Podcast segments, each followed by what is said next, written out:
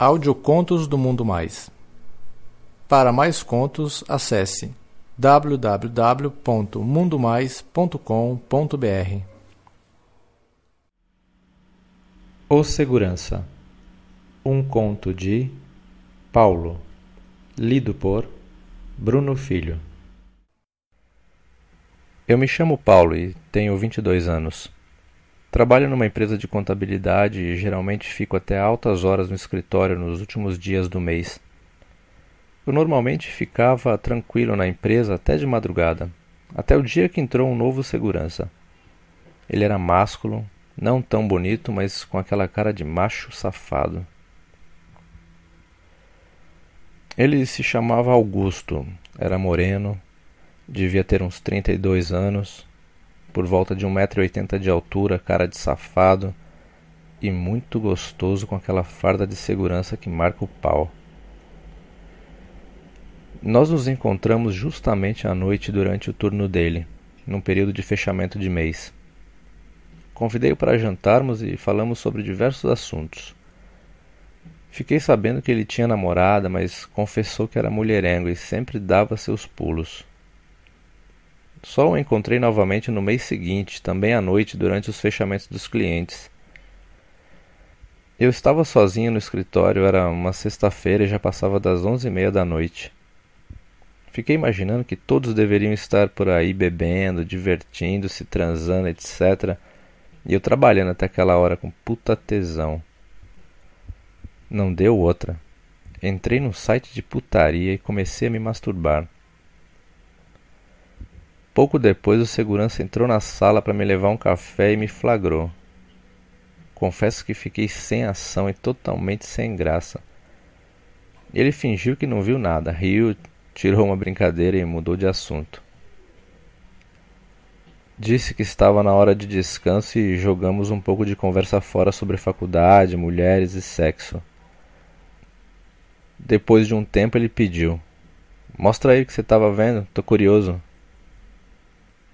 Comecei a mostrar o site, as fotos, e ele disse: Cara, que delícia de fotos, tô ficando até de pau duro, caralho. Ele olhava para algumas fotos e continuava: E essa bunda, porra, adoro comer uma bundinha assim, redondinha e branquinha. Dá uns tapa. Quando olhei para o lado, ele estava acariciando seu pau sobre a calça e eu não acreditei no que vi. Parecia pelo volume que era muito grande. E comecei a imaginar e a suar. Eu falei: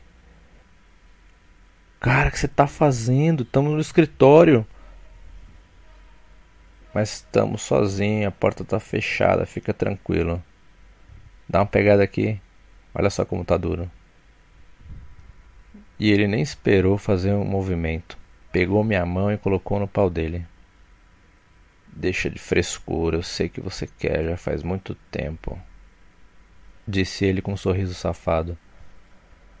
Não acreditei no que estava vendo. Aquela pica enorme quase rasgava a calça preta da farda de segurança. Passei a mão sentindo que o pau dele pulsava e já fui logo libertando aquela rola, que já saiu toda melada de tesão. Caí de boca devagar e depois fui forçando para uma garganta profunda, fazendo aquele macho gemer de prazer. Que boca gostosa, que boca de veludo! Dizia ele. Ele então começou a estocar o pau na minha boca, deixando o pau bem babado. De repente me puxou e me colocou de costas sobre a mesa, tirando a minha roupa e foi de língua no meu rabo, deixando bem molhadinho. Ele puxou uma camisinha, colocou no pau e foi me penetrando com carinho, coisa que eu não esperava. Depois ele percebeu que estava tudo dentro e que eu estava relaxado e começou um vai e vem frenético, me levando à loucura. Depois sentou na cadeira e pediu que eu sentasse no pau dele e comandasse a parada. Fiz até minhas pernas ficarem bambas. Enquanto sentava naquela pica gostosa e macia, ele dava tapas na minha bunda, dizendo: Isso, senta nessa pica. Não é isso que você queria? Agora toma. Senta até o fim, rebola na pica do seu macho que vai te comer sempre, pois sou louco por um cozinho assim feito seu. Depois de tanto sentar naquele mastro, Augusto me pôs de frango assado na minha mesa e me comeu sem pena, com vontade. Ele dava cada estocada que fazia barulho. Paf, paf. Ele gemeu dizendo que ia gozar e pedi para ele tirar e gozar na minha boca. Recebi todo aquele leite quentinho que deixou a minha boca cheia. Engoli todo o seu leite com gosto e gozei enquanto bebia sua porra. Foi assim que tudo começou. E hoje já tem mais de um ano que faço questão de ficar até tarde para fazer o fechamento do mês.